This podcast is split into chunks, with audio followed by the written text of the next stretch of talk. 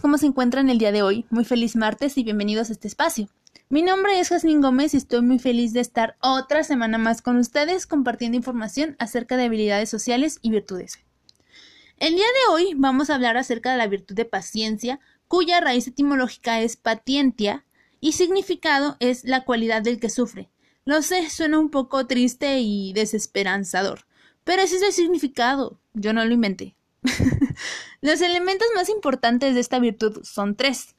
El primero es la serenidad, en el cual se encarga de tolerar y aceptar las dificultades que suceden en la vida cotidiana, con el fin de lograr un crecimiento personal continuamente. El segundo es el optimismo, cuya finalidad es afrontar los problemas perdón, por medio de una reflexión, para así verlos de manera objetiva y encontrar la mejor estrategia para solucionarlos. Finalmente, el tercer elemento es la armonía, que busca comprender mejor los sucesos y crear un espacio de paz y tranquilidad alrededor.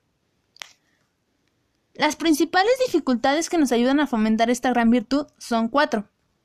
La primera, que es la inmediatez, que se relaciona con la falta de reflexión y no detenerse a considerar, las, a considerar perdón, las posibilidades y esfuerzos necesarios para lograr un objetivo, y en cambio se busca que suceda todo a corto plazo. La segunda es el consumismo, que, es el comportamiento que busca las consecuencias rápidas sin importar lo que pasará en un futuro. La tercera dificultad es el tiempo encima, ya que algunas veces nuestras vidas se desarrollan a un, a un tiempo un poco acelerado, lo que ocasiona la desesperación si un objetivo no se logra como se ha planteado. Y finalmente la cuarta dificultad es no soportar las molestias y no lidiar con resultados negativos o no esperados. Así que les quiero compartir cinco sugerencias que fomentan la virtud de la paciencia. La primera es respirar profundo, cerrando los ojos realmente funciona y aguantando la respiración por un segundo para después exhalar el aire, con lentitud. Y esta estrategia calmará al cuerpo y obligará a tomar las cosas con un poco más de tranquilidad. La segunda estrategia es detectar los pensamientos y sensaciones físicas de impaciencia, ya que con frecuencia nos enfrentamos a situaciones estresantes y al identificar estos pensamientos pueden volverse eh, un poco a una persona más tranquila, feliz y comprensiva. La tercera estrategia es conocer las causas y el porqué de la impaciencia. Esta estrategia se puede llevar a cabo escribiendo en una libreta aquello que te genera impaciencia, tanto a nivel físico como a nivel emocional. La cuarta estrategia es elaborar una herramienta personal que contraste la impaciencia. Ya que se lleva a cabo la tercera estrategia, esto quiere decir que enlistando las cosas que nos producen perder la paciencia, es importante investigar y reflexionar qué se puede hacer para futuras situaciones semejantes.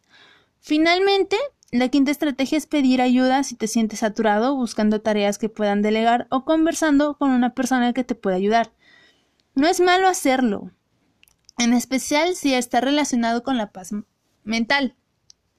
Espero que les haya eh, ayudado y gustado el episodio. Si te gusta o te enriquece, podrías compartirlo con quien quieras. Ahora sí, amigos, me despido no sin antes recordarles dos cosas. La primera es que si necesitas ayuda en temas como hábitos de estudio, creación de guías de estudio, estrategias de aprendizaje o problemas con la elección de carrera o incluso seguir cursándola, yo los puedo ayudar. Segundo, mis redes sociales en donde pueden, donde pueden encontrar es arroba afectivízate en las plataformas de Instagram, Facebook, YouTube y por supuesto Spotify. Nos vemos la próxima semana. Adiós.